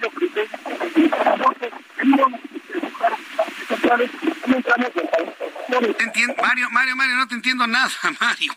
A ver si puedes separarte un poquito el teléfono de la boca para que te podamos entender mejor. Bueno, vamos con nuestro compañero Javier Ruiz. Ya tenemos a Javier Ruiz. Adelante, Javier. Espero que tú tengas mejor calidad en tu audio. Adelante. A ver si nos escuchan mejor, Jesús Martín. En este momento recorrimos pues parte de la Avenida de los Insurgentes, donde vamos a encontrar ya carga vehicular intensa, al menos para quien se desplaza de la Avenida de Chapultepec y esto en dirección hacia los ejes 5 y 6 sur, incluso para continuar hacia el World Trade Center. En sentido opuesto, también ya con algunos eh, rezagos, principalmente llegando a la zona del viaducto Miguel Alemán. El viaducto ya con problemas pues complicados una vez que se deja atrás la zona de periférico y esto en dirección hacia la Avenida Revolución. Más adelante también llegando a la calzada de Tlalpan, no está de más utilizar el eje 4 sur. De momento, Jesús Martín, el reporte que tenemos. Muchas gracias por la información, Javier. Estamos atentos, buenas tardes. Hasta luego, buenas tardes. Mario Miranda, ya lo tenemos en la línea. Adelante, Mario, a ver si ya te escuchamos claramente. Jesús Martín, buenas noches tenemos información bien en la zona sur, informarles a los amigos automovilistas que en estos momentos encontrarán carga vehicular en el anillo periférico en dirección al norte debido a un accidente vehicular los carriles centrales del anillo periférico en el tramo de Altavista y Miraflores. Pasando este punto, la realidad dura. Como alternativa vial tenemos utilidad en el segundo del anillo periférico. En el sentido opuesto del anillo, esto en dirección al sur, tenemos realidad aceptable de Barranca del Muerto a San Jerónimo. Barranca del Muerto con tránsito lento en ambos sentidos, insurgentes a periférico y finalmente las flores con carga vehicular de periférico a revolución. Martín, en la información del momento. Bien, pues gracias por la información, Mario. Buenas noches. Hasta luego, que te ve muy bien. Muy buenas noches, nuestro compañero Mario Miranda. Son las 7 con 20, las 19 horas con 20 minutos, hora del centro de la República Mexicana. Como le comenté en nuestro programa de noticias, eh, en el resumen hace unos instantes, pues estamos, yo en personal estoy verdaderamente sorprendido por la capacidad que tiene el actual presidente mexicano de primero darle solidaridad a Ciro Gómez Leiva y como en su programa lo dijo tanto el propio Ciro como Manuel Feregrino, sí que lo acompaña en sus programas matutinos de radio, tiene una capacidad enorme de primero dar solidaridad y luego escupir en la cara. Imagínense. Abro un paréntesis, posiblemente hable con Mari Carmen Alba, congresista peruana, en unos minutos más, en unos instantes más, para el público que me está escuchando a través del Heraldo Radio en YouTube, a través de Twitter, a través de la página de Internet, de la plataforma de las emisoras de radio en toda la República Mexicana y Estados Unidos. En unos instantes voy a conversar con la congresista para que nos diga en qué nivel se encuentra la relación entre México y Perú. Regresando al asunto, del presidente mexicano, estamos verdaderamente sorprendidos. Iba a decir la capacidad, pero no, no, no, es la incapacidad de de ponerse los zapatos del otro, de empatizar con una persona que ha sufrido un ataque en donde querían quitarle la vida. Cuando usted se da cuenta en esas actitudes que la vida de otros les, le importa a una persona muy poco, y no nada más estoy hablando de la vida de Ciro Gómez Leiva, estoy hablando de la vida de 700 mil mexicanos que se murieron de COVID-19 y parece no acongojarlo en lo más mínimo. Cuando uno se da cuenta de ello, todavía me sale el actorcito este de Damián Alcázar diciendo, sonríe, ¿no? Y se pone nervioso y lo ve, ay, mi presidente, ay, ay, ay, ay, sí, presidente, como Varguitas, ¿no? En la ley de Herodes, igualito igualito, mimetizado el Damián Alcázar. Y cuando veo que mucha gente actúa así, ante un hombre que no se conduele ante nada, yo digo, pues sí, por eso lo tenemos como gobernante. Porque el problema es de la sociedad, no de él está haciendo su chamba. la sociedad es el problema. La sociedad.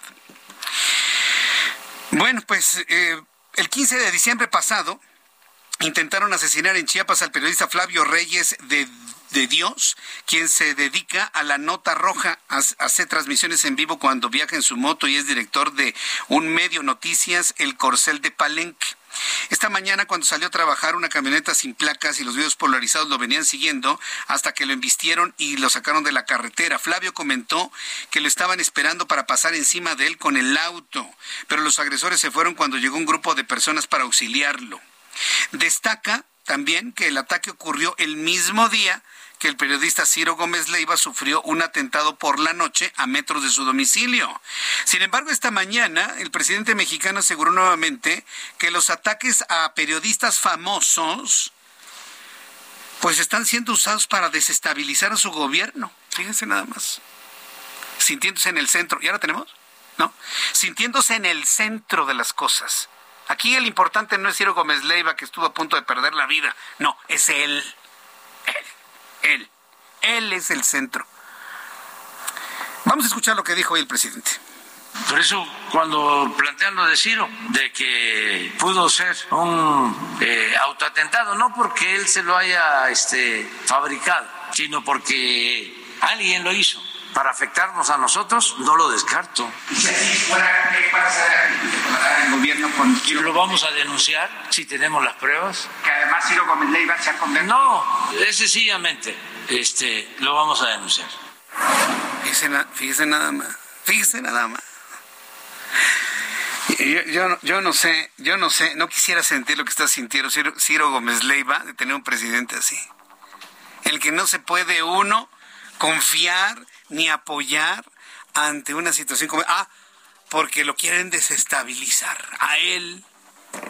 No, no, bueno, qué cosa.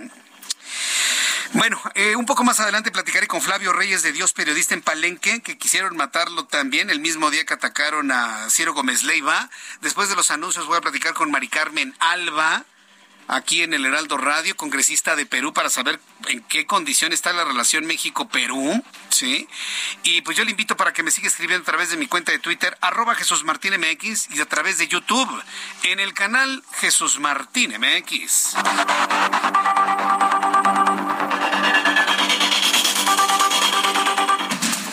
Escucha las noticias de la tarde con Jesús Martín Mendoza.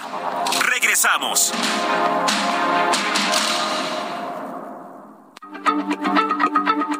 Heraldo Radio, la H se lee, se comparte, se ve y ahora también se escucha.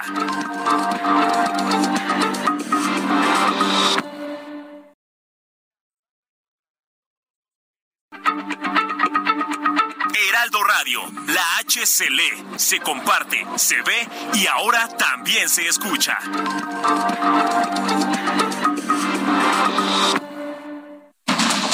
Continúa Heraldo Noticias de la tarde con Jesús Martín Mendoza.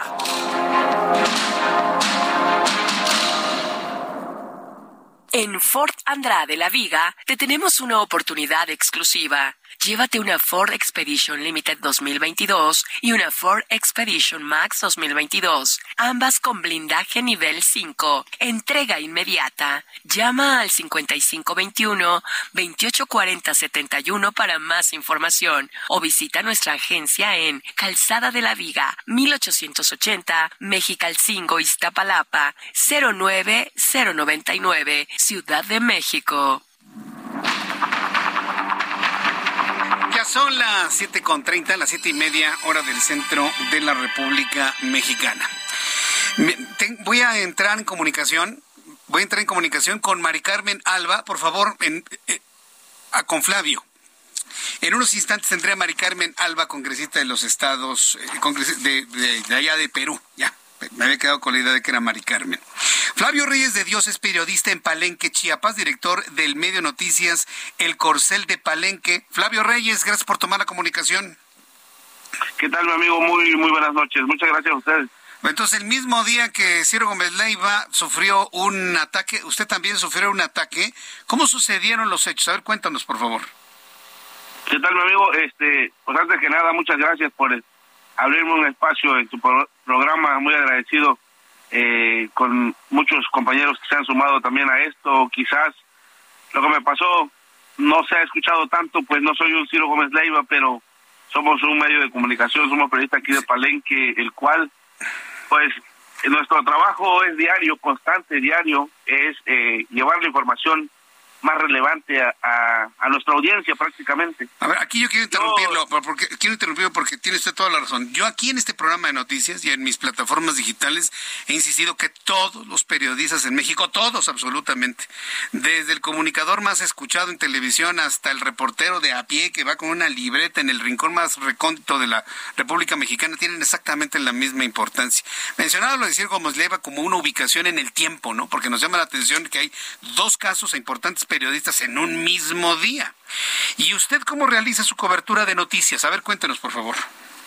Eh, le comento, este, pues yo eh, manejo una motocicleta, la cual pues me ayuda a avanzar siempre y llegar muy rápido a la información.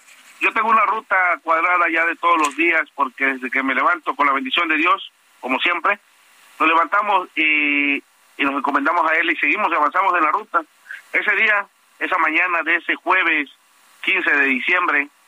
Eh, no fue una excepción, nos levantamos con el mismo ánimo de siempre y avanzamos hacia una ruta que se llama el tramo carretero Palenque-La Candón, estación La Candón, el cual cubrimos esa ruta.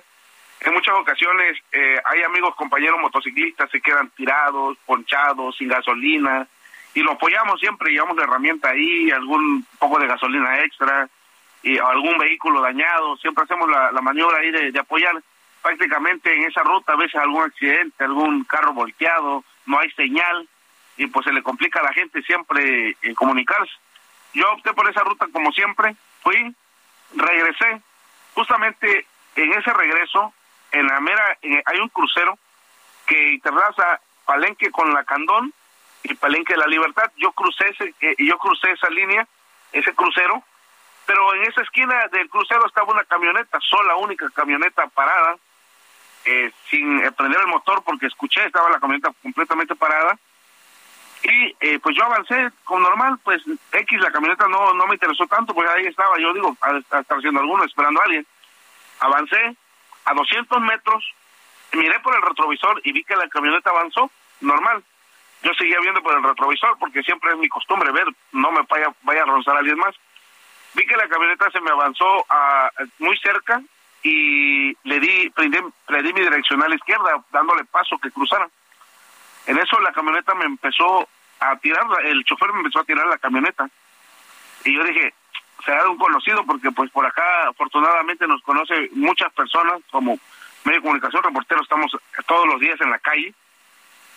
Pero no, yo seguía, yo le empecé a meter un poco más a mi motocicleta y la camioneta avanzaba atrás de mí, avanzaba y en repetidas ocasiones me aventaba la camioneta. Yo iba a una velocidad ya de unos 90 kilómetros y decidí bajarle y preguntar qué era lo que pasaba. No me dio, no me dio tiempo. Al momento de llegar a 60 kilómetros para 50, sentí un golpe por la parte de atrás y me sacó de la cinta asfáltica dejándome en la maleza. Prácticamente la moto, la motocicleta, me quedó en la pierna derecha, el cual sí sufrí raspones, afortunadamente ninguna lesión grave, afortunadamente porque la motocicleta trae sus protectores, los cuales pues me ayudaron bastante para no sufrir una lesión más fuerte. Eh, inmediatamente alcé la, alcé la mirada y vi la camioneta, una camioneta con vidrios completamente polarizados. Yo por el retrovisor observé alguna placa, no traía placa.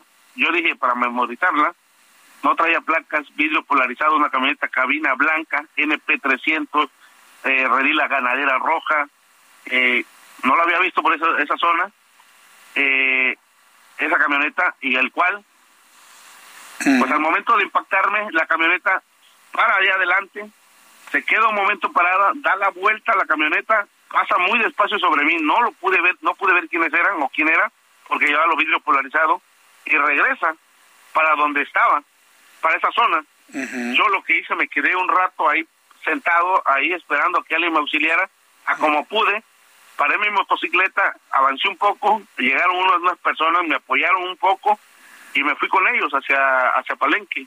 eh, ya no ya no ya no pude saber más, ya no pude investigar más, no no regresé a esta ese lugar. Eh, alguien con la intención de darme, de, de golpearme, lo hizo porque me estaba esperando. Avancé, avanzó atrás de mí, me golpeó y regresó. No siguió. Yo lo hubiera visto que fuera un accidente quizás a lo mejor se hubiera ido de largo, pero pues regresó para el lugar, regresó, se, se dio la vuelta a la camioneta. Y lamentablemente... ¿De quién sospecha? Lamentablemente... Mire... ¿Sospecha usted de alguien? ¿Ha, tocado información sensible de algún grupo? He tocado muchos temas. He tocado muchos temas. Eh, inseguridad en Palenque, zonas cercanas, municipios cercanos, ejecuciones, feminicidios. La nota roja es lo que es, es, mi, es mi trabajo, es para lo cual yo le alimento mi portal. Eh, siempre la nota roja, accidentes y cual más. Pero este asunto, esto lo que pasó, me tiene desconcertado, me tiene, no, no sé de quién dudar, de quién pensar.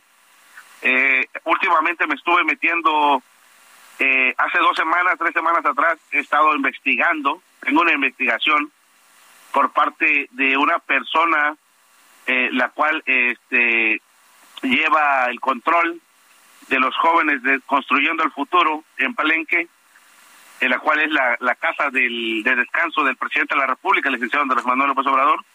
Llevo investigando sobre este hecho de que hay jóvenes que le quitan un porcentaje para poder ingresarlos, le quitan mil, mil quinientos para poder ingresarlos. Estaba metiéndome yo en ese asunto, en ese tema. No sé si es por ahí o alguna nota de alguna persona ejecutada que haya sacado yo recientemente. Es, es algo que, pues no sé, me tiene desconcertado.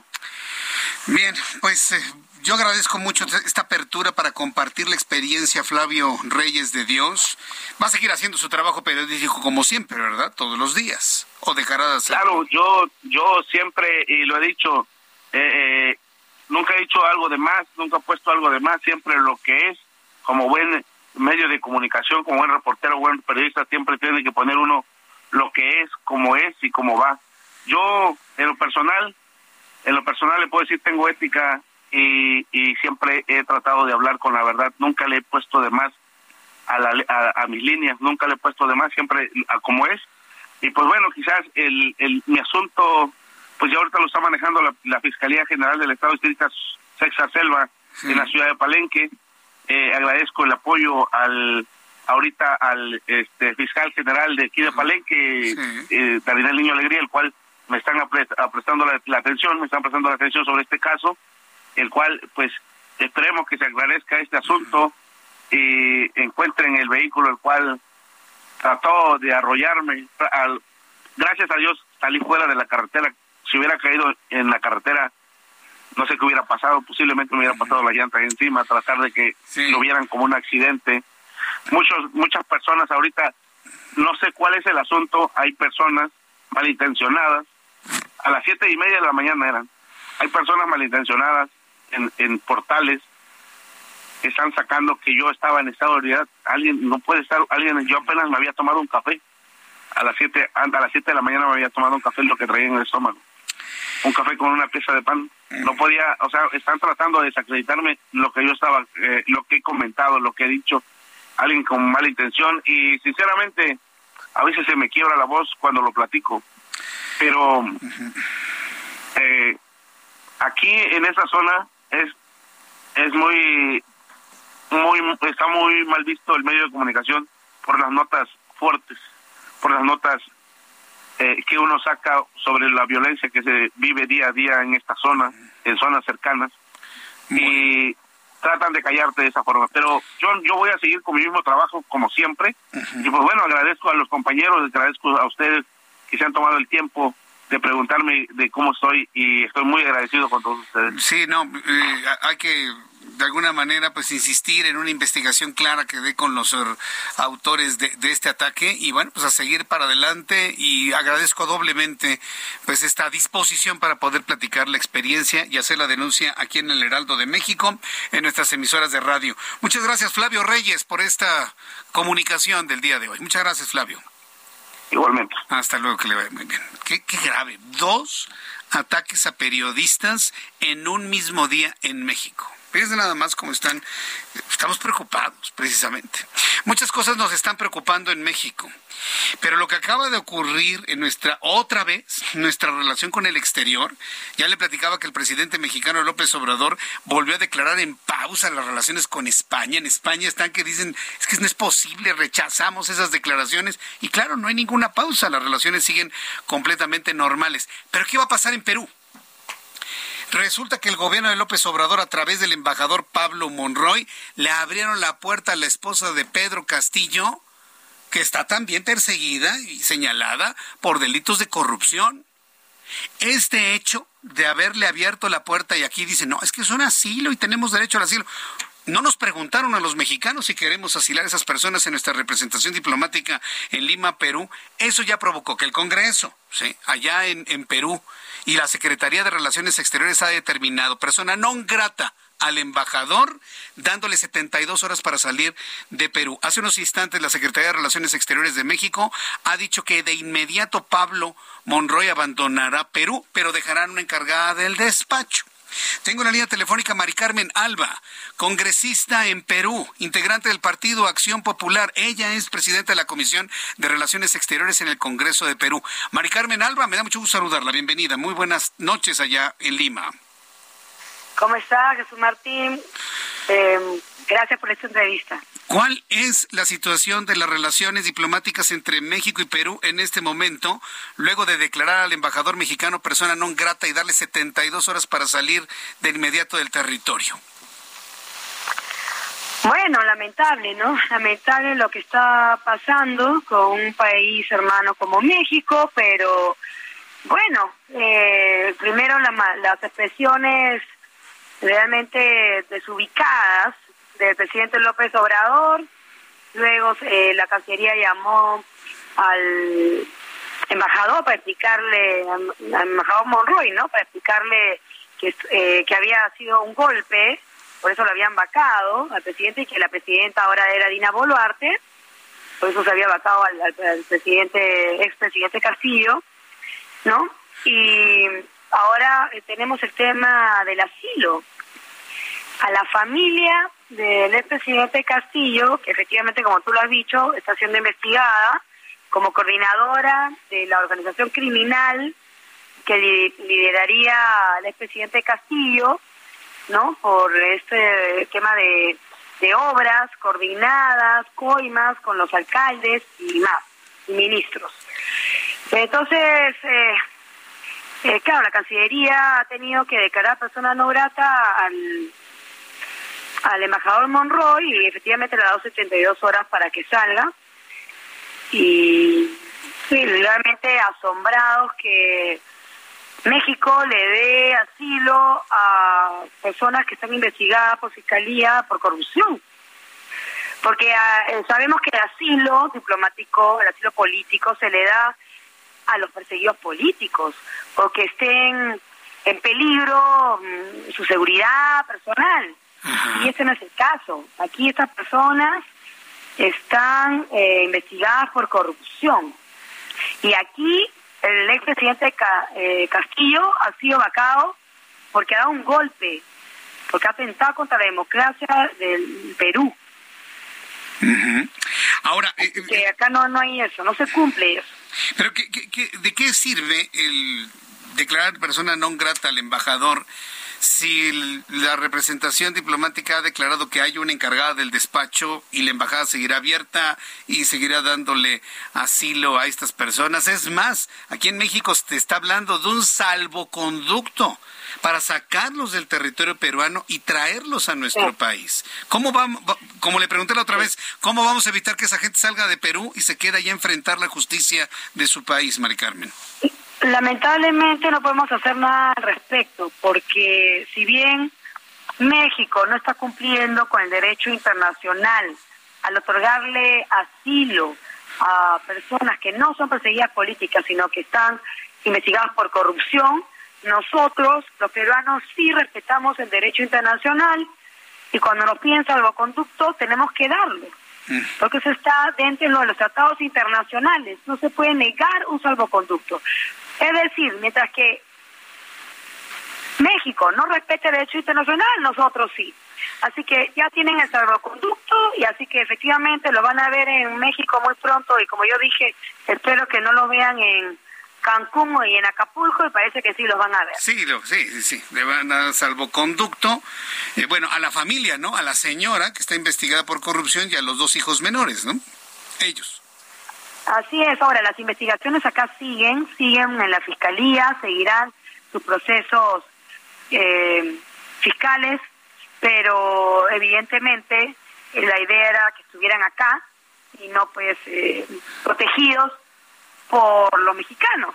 Eso es la verdad lamentable este tema, pero parece pues que eran muy amigos. Desde el principio se vio que había eh, una relación muy estrecha entre ellos, tanto con el presidente López Obrador como con el embajador mexicano. No sé si se acordarán una, una visita media extraña, no sé si fue el canciller o no sé qué ministro de ustedes, que, que entró como a las once y media de la noche, medianoche, a reunirse con el presidente Castillo. O sea, siempre había una relación muy cercana, ¿no? Eh, se ve, eh, no sé, eh, parece que hubieran sido amigos de toda la vida. O se entienden muy bien en su ideología, definitivamente, y tienen el mismo, claro, pero tienen el mismo discurso, además, como lo hablamos en un momento. ¿no? El presidente López Obrador ha dicho pues que, que acá se le ha vacado porque es una persona de origen andino, profesor rural, que lo discriminamos, cuando simplemente es una persona corrupta y que encima da un golpe un golpe militar, un golpe militar, un golpe ni siquiera militar, un golpe de Estado. Un golpe de Estado. en fin. Mari Carmen, eh, ¿y ustedes no están planeando expulsar a todo el personal diplomático de la Embajada Mexicana? yo, sé que es nuestro país, pero si, si, si se ha cometido esa intervención inaceptable del gobierno mexicano en sus leyes y en sus procesos, ¿nada más se trata de expulsar a una persona o están pensando expulsar a todo el personal diplomático mexicano? Mira, eh, Jesús Martín, ese es un tema de la Cancillería, como tú sabes, la política exterior la, la dirige la presidenta eh, con la Cancillería. Eh, si tú ves, eh, ellos han actuado gradualmente, progresivamente, ¿no? Primero eh, la Cancillería sacó un comunicado, luego llamó al embajador Monroy a decirle que reconozcan pues a Boluarte, luego se ha, se ha llamado en consulta a nuestro embajador, el embajador de México, el embajador peruano en México ya no está ahí, está en Lima. Así que se ha quedado el encargado de negocios. Ahora se ha declarado persona no grata el embajador, por lo cual el embajador se retira y ha subido, me dicen que la primera secretaria, ¿no? Encargándose de la embajada. Entonces veremos cómo sigue eh, en esta, esta relación que cada vez está más tensa y ese es un tema que va a tener que definir la Cancillería como lo ha hecho en esta última semana. Bien, Mari Carmen Alba, pues seguimos en comunicación. La, verdad es que cómo es posible que eh, la ideología puede estar por encima hasta el derecho internacional y, eso de verdad pone un, enciende una luz de alerta en toda la región, pero también Perú nos ha dado una gran lección de lo que es el respeto a la Constitución, el respeto a las leyes y el llamado y la voz elevada a que no van a permitir el intervencionismo de nadie, absolutamente de nadie tenemos en México mucho que aprender de ustedes. Felicidades por ello, ¿eh, Mari Carmen? Sí, bueno, la verdad que creo que lo que hemos vivido esta última semana, eh, que ha sido en, nuestra política, en nuestro país muy fuerte, hemos demostrado que eh, existen acá principios democráticos eh, y sobre todo que las instituciones de nuestro país han funcionado y creo que eso hay que valorarlo bastante. Sí, pues eh, Carmen Alba, seguimos en comunicación en, en, esta posibilidad y muchísimas gracias por este por este tiempo para el Heraldo de México a través de nuestras emisoras de radio en todo México y en los Estados Unidos. Muchas gracias. Gracias a ti, Jesús Martín. Muchas gracias por la entrevista. Bueno, gracias. Hasta pronto. Es eh, Mari Carmen Alba. Ella es eh, congresista, presidenta de la Comisión de Relaciones Exteriores, pero fíjese lo que son las cosas. Sí va a llegar la señora esposa, se llama Lilia Paredes, la esposa de Pedro Castillo de México y sus hijos. Los menores de edad no tienen la culpa, ¿no? Pero esa señora está siendo perseguida por actos de corrupción y se le abren las puertas para protegerla. Y van a llegar a México, ¿por qué? Porque Perú sí es responsable del derecho internacional y se ven obligados a otorgar un salvoconducto, un salvoconducto que no deberían de dárselo porque no es un asilo de un perseguido político, es una mujer que tiene que responder por acusaciones comprobadas de corrupción. Pero podemos decir esto mil veces. Y el presidente dirá cien mil veces que no es cierto. Ahí es donde está el problema, ahí es donde está el asunto. Bien, cuando son las 7.52, las 7.52 horas del centro de la República Mexicana. Bueno, pues finalmente Elon Musk ha decidido renunciar a la dirección operativa de Twitter.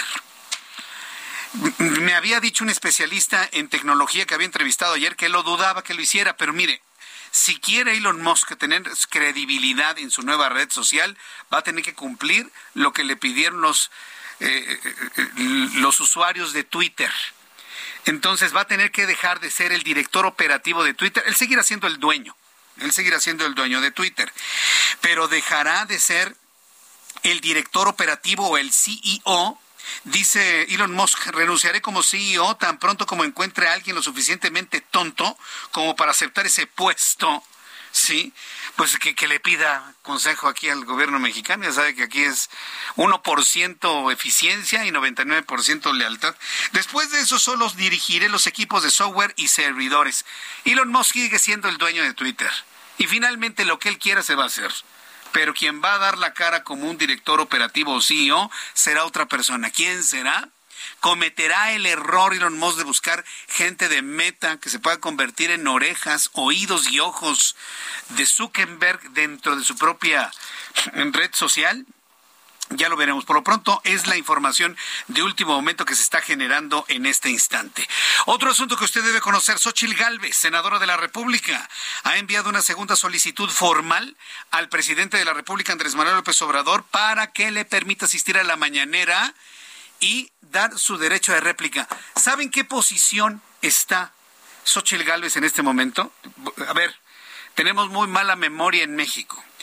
Pero ¿se acuerda cuando López Obrador, cuando era oposición, pedía, exigía, suplicaba, se hincaba a Leopoldo Gómez, el director de Noticiarios Televisa, ¿se acuerda? Déjenme ir a tercer grado. Y le decían, no. Ah, bueno, le se lo negaban. Ah, pues ahora López Obrador está haciendo lo mismo que le hicieron a él. Le está negando a Xochil Gálvez toda la posibilidad de manifestar su derecho de réplica en el, en el mismo lugar y bajo las mismas condiciones donde la han acusado. Con esta noticia nos despedimos para que vea que el actual ha cometido los, las mismas cosas que él criticó. Parece que ya se le olvidó al presidente cómo suplicaba y exigía a ese programa de televisión que le dieran derecho de réplica. Y hoy que una senadora de la República le pide derecho de réplica, lo niega. Hace lo mismo que criticó. Mañana nos vemos en la televisión, 2 de la tarde, canal 8.1 y 161 en Sky HD. Heraldo Radio en toda la República Mexicana y en los Estados Unidos. Soy Jesús Martín Mendoza. Hasta mañana. Esto fue Heraldo Noticias de la tarde con Jesús Martín Mendoza.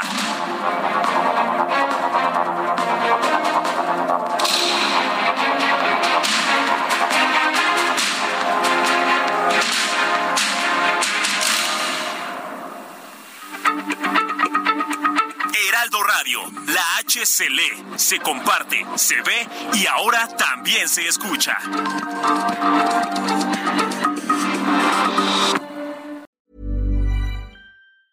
Hey, it's Paige DeSorbo from Giggly Squad. High quality fashion without the price tag. Say hello to Quince. I'm snagging high-end essentials like cozy cashmere sweaters, sleek leather jackets, fine jewelry, and so much more. With Quince being 50 to 80% less than similar brands. And they partner with factories that prioritize safe, ethical, and responsible manufacturing. I love that. Luxury quality within reach. Go to quince.com slash style to get free shipping and 365 day returns on your next order. Quince.com slash style.